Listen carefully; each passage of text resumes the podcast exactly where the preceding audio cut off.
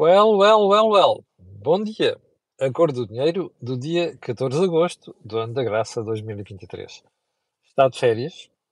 Se não está, bom, deve ser uma das poucas exceções, porque o país, o país e particularmente as grandes cidades estão às moscas e de facto nota-se que nós estamos em pleno período de agosto. Ora bem, como disse há pouco, a edição é do dia 14 de agosto e também, como sabe, todas as manhãs, às 8 da manhã, nós estamos aqui para tentar ajudar Atenção, amanhã é feriado, não é? 15 de agosto. Uh, eu escuso dizer que a cor do dinheiro se mantém, não é? Uh, porque aqui só não há cor do dinheiro no dia 25 de dezembro. Ora bem, mas dizia eu, a preocupação é apenas uma, tentar ajudá-lo a perceber factos económicos e políticos que afetam, sobretudo, aqui o Burgo, mas também as coisas que acontecem lá fora e que têm impacto direto em Portugal. Ora, without further ado, let's do it. Então a edição de hoje vai começar por onde? Pelo tradicional dis, uh, disclosure, que é esta. Um, este canal tem uma parceria com a Prozis e isto permite-lhe, quando for ao site fazer compras, ter um desconto de 10%. É só antes do checkout, onde diz cupom promocional, escreve lá Camilo e pronto, e chega para os 10%. Quero também recordar que agora no verão e particularmente nas últimas semanas temos divulgado aqui semanalmente cupons via Instagram que pode juntar aqueles 10%. Portanto, olha, é só vantagens. Antes de irmos também ao programa de hoje, eh, deixar aqui uma nota. O Think Tank desta semana não vai ter lugar na terça-feira, amanhã, porque o estúdio está fechado e nós tivemos de passar o programa para quarta-feira. Portanto, quarta-feira, às 17h30, é o dia em que iremos para o ar com o Think Tank numa análise, como sabe, de Jorge Marrão e de Joaquim Aguiar. Agora sim, vamos ao programa de hoje, começando, como sempre, pelo período de ordem do dia. E vamos começar por onde? Olha, por Espanha. Para lembrar que os camaradas do Podemos, como sabem, é, é aquele partido de extrema-esquerda, uh, com muita malucagem pelo meio, que é um partido uh, irmãozinho aqui do Bloco de Esquerda em Portugal. Eh, que, como sabe, teve uma ratada monumental nas últimas eleições legislativas em Espanha e, e saiu de lá com muito poucos deputados. Ora, o que é que aconteceu? Como quando os partidos têm poucos deputados ou quando levam uma tarefa eleitoral, uh, ressentem-se nas suas receitas. Ora, o que é que acontece quando os partidos ressentem as suas receitas? Têm necessidade de despedir pessoas. Adivinhou? Que normalmente é aquela coisa que eles criticam às empresas percebe? Com os argumentos de o grande capital e o procura dos lucros e o rei que os parta a todos, percebe? Mas depois, quando chega a altura, ficam à rasca, desculpe uma expressão, são os primeiros a fazer esta figura. Portanto, está o Podemos a fazer em Espanha, como o Bloco de Esquerda já fez no ano passado, quando foi das eleições legislativas, em que ficou reduzido a 5 deputados. Portanto, como já percebeu, esta malta da extrema-esquerda não tem vergonha nenhuma na cara e aquilo que critica aos outros é aquilo que faz dentro de portas. Capiche? Bom, sigamos. Portanto, aprenderam com o bloco. Ponto seguinte. A corrida para a liderança do Banco Europeu de Investimentos e o que ela significa. Como sabe, Portugal tem um. um bom, apenas uma curiosidade, não tem nada a ver com isto. Tem um administrador no, no, Banco Europeu de Investimentos, cujos acionistas são os 27 Estados-membros da União Europeia, um, que é Ricardo Mourinho Félix. Uh, aquele que uma vez fez uma rábula muito, muito pouca, pouca graça com, na altura, o presidente do, do Ecofin, Jeroen Dijsselbloem. Um, mas o, o, o BEI vai ficar sem presidente no final deste ano, em dezembro. Quem preside o BEI atualmente é o senhor alemão chamado Werner Hoyer. Uh, e já se começam a posicionar uma série de países para colocar lá as suas cães de guarda, cães de fila, perdão, cães de guarda não, cães de fila. Um desses países é a Dinamarca. Quer lá pôr a senhora Margaret Vestager, que tem sido até agora a comissária para a concorrência, que já fez uma série de disparates, aliás, mas tem feito uh, no conjunto um bom trabalho. E agora apareceu mais uma candidata, duas candidatas. O BEI nunca teve uma, aliás, uma presidente não é presidenta, para os idiotas que chamam presidenta. É presidente. Ok? Um, e há aqui uma guerra. Porque a candidata por Espanha chama-se Nádia Calvinho. Quem é a senhora Nádia Calvinho? É a senhora que foi durante 5 anos Ministra da Economia, foi funcionária da Comissão Europeia e, hum, desde 2020, de- desempenha as funções de Vice-Presidente da Primeira. É como se fosse o primeiro Vice-Presidente do Governo. Vice-Presidente, quer dizer, Vice-Primeiro-Ministro. Em Espanha disse Presidente é o Governo, aqui é hum, Primeiro-Ministro. Ora bem, hum, isto não tem mal nenhum. O que é interessante ver aqui é que os governos, nestas matérias, em vez de se preocuparem com aquilo que é competência, preocupam-se, olha, que- questões de nunca houve uma mulher, vamos nomear uma mulher, não é? Não quer dizer que não haja mulheres competentes, é óbvio que é. Agora, trazer os critérios é uma estupidez. Em segundo lugar, já percebeu, aquilo é um cargo essencialmente político. O Ricardo Mourinho Félix foi para lá, uma uma porrada de administradores tem a mesma categoria, e agora é esta guerra política para ver se, se colocam lá ou a senhora Nádia, Cal- a senhora Nádia Calvinho ou a senhora Vestager. Os espectadores mais atentos vão dizer assim, mas você está a ser chato porque entretanto aquilo tem outros candidatos. Pois tem. Tem uma senhora chamada Teresa, que já nem me lembro o nome dela, uma polaca, não sei qual é o último, já não me lembro do último nome, Ahm, eh, mas que é- a conversa é a mesma. Portanto, o BEI é cada vez mais uma instituição politizada à imagem daquilo que se passa na União Europeia. Ponto seguinte: os preços do petróleo vão continuar a subir? Parece que sim. Eu prometo uma análise mais detalhada, detalhada amanhã. Porquê? Porque estou aqui a estudar como é, está, o que é que está a acontecer com o mercado do petróleo. Nos últimos dois meses, desde junho, já subiu 20%, daí as subidas que nós estamos a ver. Esta semana mais uma subida do gasóleo, o que significa que em praticamente quatro semanas o gasóleo subiu 20 cêntimos. Ah, na gasolina subiu menos, mas é, é bem provável que a tendência se mantenha. Mas eu vou guardar uma análise mais detalhada para amanhã. Uh, assim como a análise sobre a renteira do PST, que já houve pessoas que me escreveram ontem, espectadores, a pedir para, para, para analisar o assunto. Ponto seguinte: os portugueses parecem não ter nada mais que fazer. Uh, veja só a última polémica nacional. O nome da ponte ciclopedonal sobre o Rio Trancão, que a Câmara de Lisboa decidiu atribuir o nome de Manuel Clemente, o cardeal patriarca que cessa funções agora, e de repente foi um broá, em pouco mais de 24 horas apareceram umas petições e tal, com mais de 9 mil assinaturas, eh, umas a dizer que não faz sentido, porque isto é um Estado laico e coisas do género. Eh, depois outras a dizerem, ah, o tipo esteve ligado a esta história da igreja, eh, de, de encobrir eh, abusos sexuais, não sei quantos. E eu estava a ver isto ontem e ainda não tinha visto um artigo de uma senhora que dá pelo nome de eh, Carmo Afonso, já falei aqui várias vezes, o artigo dela no público, que é um artigo lamentável. Lamentável. Eu vou explicar, vou explicar porquê. Hum, eu vou citar, ok? Que é para não haver dúvidas que eu depois disse coisas que não disse. Manuel Clemente é um nome ligado ao encobrimento de casos de abuso sexual por parte de padres da Igreja. Isto é uma afirmação, ok?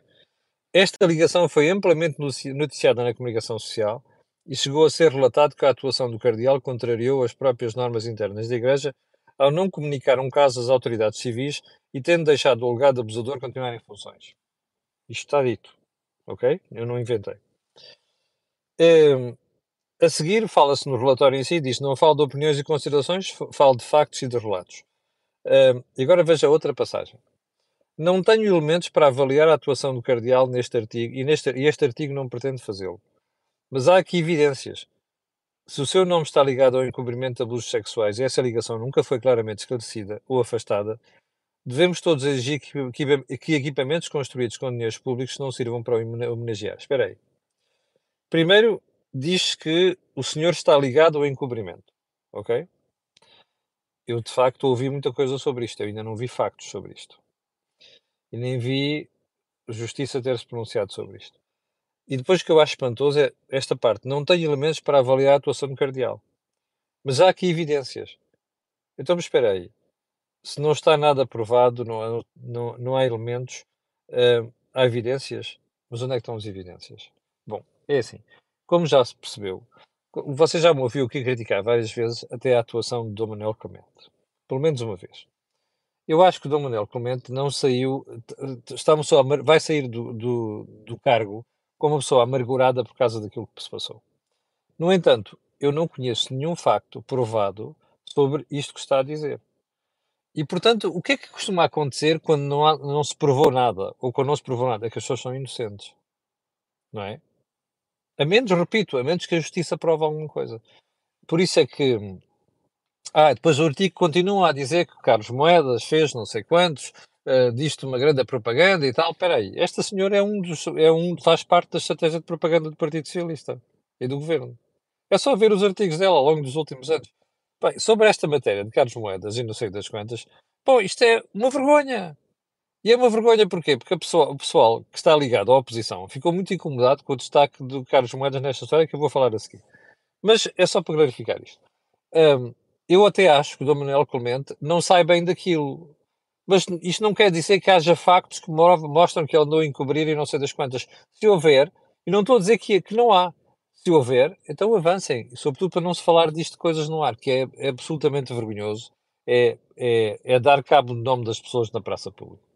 Bom, hum, eu não queria terminar esta, esta, este período de ordem do dia sem fazer referência à citação de alguns espectadores que já me escreveram a dizer assim: você está sempre a defender os bancos. Não estou nada sempre a defender os bancos. Eu, eu, eu, eu defendo a estabilidade sempre financeira. A propósito de quê? Dos depósitos a prazo. E dizia-me assim: olha, veja lá o seu jornal de hoje, que tem lá um artigo sobre uh, o regulador inglês, não sei quantos, do Reino Unido, uh, faz pressão para os bancos subirem as taxas de depósitos. Bom, eu de facto fui ver o artigo. É assim, não subscrevo essas coisas. Acho que, das duas, uma. Repara uma coisa: quando você vai uma loja comprar um produto, ok? E você vê que alguém está a exagerar. O que é que você faz? Vai a outro. Para não me venham com conversas sobre isto. É uma questão de concorrência. Ah, os bancos estão todos a fazer. Não, não é verdade. Há diferenças entre taxas de depósitos entre os bancos. Já agora é o seguinte. Sobre esta matéria, acho até que é gravíssimo que as autoridades andem para aqui a fazer intervenção de micromanaging. E porquê? Porque aqui tem que haver concorrência. Se eu não quero, se eu estou-me a queixar de taxas de depósitos a prazo, é porque os bancos não precisam de depósitos a prazo. E, portanto, eu só tenho uma solução e procurar alternativas. Eu vou-lhe dar este exemplo para você perceber bem as coisas. Quando a Troika veio para Portugal, cada euro que os bancos recebiam em, em, em depósitos era convertido em 1,40 de empréstimos. Chama-se isto taxa de transformação. Ora, isto era um desastre. A, banca, a, a, Troika obrigou a baixar isto, por isso é que nós tivemos uma escassez de crédito naquela altura. E a progressão foi tão profunda. Bom, o que se passa neste momento é que por cada euro de depósitos, os bancos emprestam menos do que um euro. E, portanto, os bancos não precisam de depósitos, salvo algumas exceções. E, portanto, não vão remunerar os depósitos como a gente quer. Só há uma solução. Pega dinheiro e põe noutro sítio. Ou noutros produtos. Não gosta porque tem risco, azar, a vida tem risco. Pronto. Está esclarecido. Já está. Perceberam a minha posição agora? Vamos falar dos assuntos mais importantes de hoje. Parece que anda muita gente preocupada também porque Carlos Moedas terá, está a capitalizar o sucesso das Jornadas Mundiais, Mundiais da Juventude. Até o Expresso Salveiro, no sábado, sexta-feira, até dizia que Carlos Moedas criou uma task force especial para fazer a apologia do evento, mais o seu papel, não sei quantos. Bem, desculpem, qual é que fez muito bem. Mas qual é o, a dúvida, qual é o problema? Carlos Moedas tem ambições políticas. Se as vai conseguir uh, cumprir ou não, não faço mais qualquer ideia. Agora, uma coisa que me incomoda a mim é, espera aí, nós estamos perante o governo mais propagandístico de sempre, não é? É crítica àquela senhora que falei há bocadinho também. Nós temos uma série de gente na comunicação social, na comunicação do, opina, do opiniário, desculpa a expressão, nacional, epá, regimentada pelo governo e pelo Partido Socialista. Alguns até pagos, entre aspas, de forma subretícia, que é porque participam no opiniário das televisões e coisas do género e são pagos para isso. E depois vêm com esta conversa do Carlos Moedas monta uma, cria uma agência, não sei quantos, ou melhor, contratou uma agência, contratou outros serviços para fazer a divulgação daquilo. Desculpe, isto é coisa mais normal em política. What the f... Sinceramente, qual é a novidade disto? Bom, já agora queriam o quê? Que ele não aproveitasse isto. Desculpa, o António Costa e aquela jantalha que anda ali com ele faz isto todos os dias. Qual é a dúvida? Bom, e faz isto muito bem, ainda para mais. Bem, ranteio do PST. Houve espectadores que pediram, pediram, para comentar isto porque, porque a ranteio do PST vai ser hoje com a festa do Pontal. Olhe, não tenho nada a dizer enquanto não vir a festa do Pontal hoje. Melhor, tenho a dizer, mas não vou dizer. E portanto vou esperar por aquilo hoje, que é para depois termos uma conversa. Bom, ponto seguinte. Então, eu vou-lhe mostrar aqui a manchete, porque isto não é invenção minha, ok? Vou-lhe mostrar aqui a manchete do Diário Notícias de hoje. Olha, bem apanhado isto. onde é que isto está? Os dados não são do DN, atenção, é para não virem dizer que isto são opiniões, isto são dados da Centromarca. Portugueses usam alívio, alívio fiscal no IVA para desviarem os seus hábitos de consumo para outras coisas. Então há aqui várias conclusões deste estudo. No segundo trimestre deste ano, eu recordo que a lista do IVA zero, 46 produtos, entrou em vigor em abril. Tudo mostra que no segundo trimestre deste ano as famílias foram menos vezes às compras. Portanto, foram menos vezes às compras. Mas compram mais de cada vez. Em especial artigos não, não abrangidos pela isenção de IVA. Entre esses artigos estão o marisco, a cerveja e mais três ou quatro coisas. Isto são factos, ok? Bom, o mesmo assunto é retomado uh, pelo Jornal Notícias, como sabes, são jornais do mesmo grupo. Bem, um, primeira pergunta. Eu estou a pegar nisto porquê? Porque os portugueses não têm direito a comer marisco? Não. Têm todo o direito a comer marisco. A questão não é essa. A segunda pergunta é: nós podemos tirar esta conclusão que é assim, um, como o preço de certos produtos básicos baixou, nós estamos a desviar uma parte do consumo para aquilo que são uh, que eram produtos que não eram muito consumidos até agora e que são produtos até com preço mais alto, como é o caso do marisco. Bom, não sou eu que estou a fazer esta análise, é a própria Centromarca quem divulgou o estudo. Mas é legítimo que se faça esta, esta, esta análise. Porque repare, se você. O, nós competimos todos pelo mesmo orçamento. Ora, se há produtos do mesmo orçamento que baixam, é natural que o consumo vá para outras coisas. Bem. Agora, aqui é que a porca torce o rabo. E porquê? Porque nós estamos a fazer uma intervenção do Estado que eu já disse aqui várias vezes, está errada e que se confirma agora com isto. Como você sabe, eu sou desde sempre opositor da baixa, da baixa, aliás, da baixa generalizada do IVA e transversal. Para mim, os apoios, porque há uma parte da população que está a passar mal, mas há outra que não está, ok? Mas pronto, vamos pegar na que está. E já não são tão poucas pessoas quanto isso. Essas pessoas merecem apoios, apoios localizados, dirigidos àquelas pessoas não é baixa generalizadas, porque baixa para todos, como se vê aqui. Eu vou fazer uma aposta consigo. Sabe onde é que está a vir a maior parte deste consumo de cerveja, ou melhor, e sobretudo de marisco? É das classes mais favorecidas, percebe? Da população, da classe média e classe média alta. Porque esses é que podem fazer este desvio de, de, de, de compras e de, consumo. Bom, diga-me diga sinceramente, faz sentido nós estarmos a utilizar dinheiro do contribuinte, que são 140 milhões de euros, que custa esta baixa do IVA até ao final do ano, para renovar, faz sentido estarmos a baixar o IVA com dinheiro do contribuinte, abdicar de receitas fiscais e ao mesmo tempo estar a privilegiar o consumo das classes que mais podem? Isto é uma estupidez. Esta manchete do Diário Notícias é a simbologia, simboliza aquilo que é o fracasso do governo nesta matéria. E isto é tudo menos socialista, meus amigos. Isto é tudo menos social-democrata. Isto é baixar o IVA para todos, não é? Beneficia os pobres, beneficia os ricos. E depois nós vemos esta vergonha, que é, olha, estamos a utilizar dinheiro contribuinte aqui, mas depois a parte do consumo é desviado porque as pessoas ficam com mais poder de compra, ficam com mais recursos libertos para poder gastar noutras coisas. Bem, sinceramente, eu não consigo perceber como é que uh, num país que se diz socialista não há opiniário para chamar a atenção para estas coisas. Bom, ponto seguinte. Uh, isto é matéria que foi sugerida por, uh, por vários espectadores. E as sugestões já vêm de alguns meses atrás, mas curiosamente, ontem à noite, houve pessoas que me alertaram para isto quando eu estava para o programa de hoje. E os, o Francisco foi um dos que mais vocalizou a sua, sua, sua indignação ou a sua preocupação disse-me assim: vá lá ver, você já falou no assunto, mas uh, não, tem, não, não ouvi falar recentemente, vá lá ver os dados que saíram do jornal Eco sobre o comportamento dos fundos de pensões. Ora bem, como sabe, nós já tivemos aqui várias edições de Dry Test do pé de meia, vamos continuar a ter a partir de setembro, uh, o, o programa volta regularmente, mas uma das coisas que tocámos aqui foi fundos de pensões. O que é que diz o artigo do ECO? Está certíssimo. Diz que os fundos de pensões estão praticamente há 5 ou 6 anos a render uma remuneração abaixo de 2%. Bom, eh, este ano vão com uma subida de 2,6%. Qual é que foi o problema? Foi os últimos dois, onde as quedas foram pronunciadas.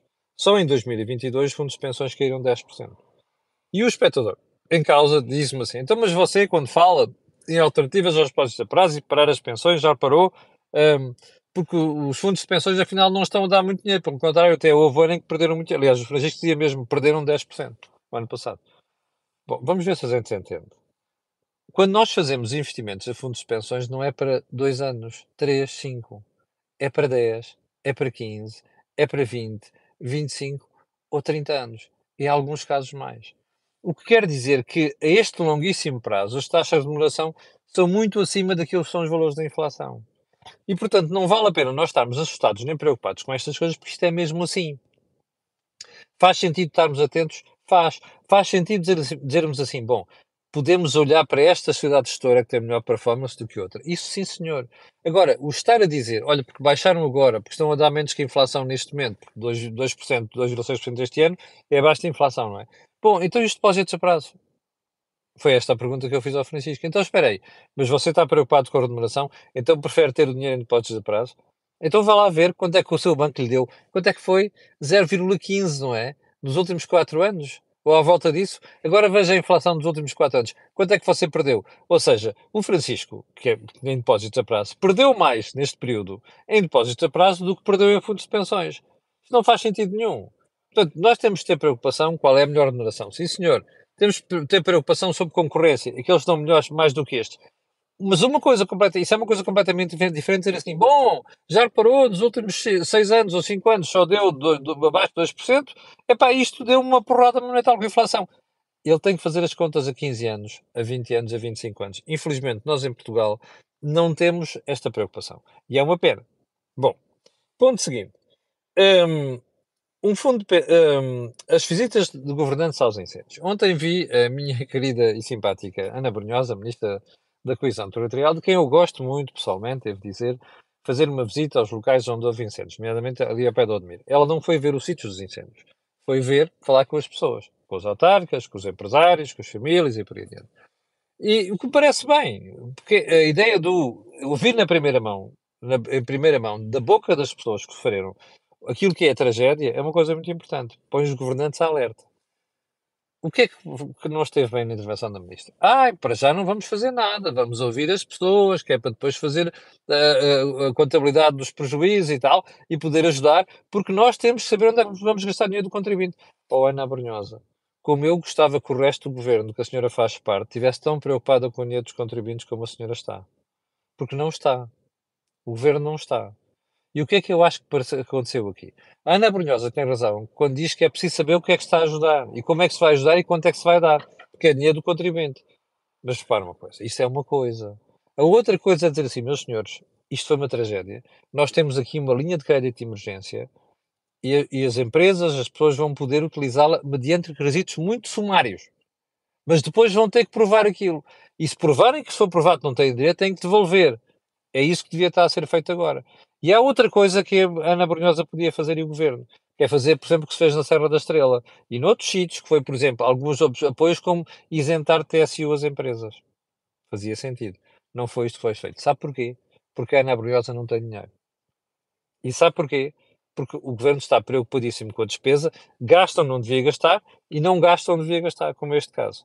E o Sr. Ministro das Finanças, isto é a história das cativações, dos apertos e de abacuate, da torneira, é isto que está aqui a acontecer.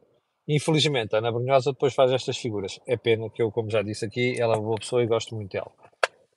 Chegamos ao final do programa de hoje. Quero agradecer aos espectadores que estão em direto, apesar de estarmos em ponte. Quero pedir uh, aquilo que peço sempre. Olha, tem aqui três botões para, para tocar. Um eu gosto. Outro é partilha, outro é partilha nas redes sociais e outro ainda é subscrever o canal, que já vai aqui no YouTube com 101 mil subscritores. Eu quero agradecer a sua confiança. Já sabe que voltarei a Tarzanar-lhe o juiz amanhã, às 8 da manhã, e também já sabe que o Think Tank passou da manhã para quarta-feira às 17h30. Muito obrigado, tenha um grande dia, tenha umas grandes férias. Eu voltarei amanhã às 8. Com licença.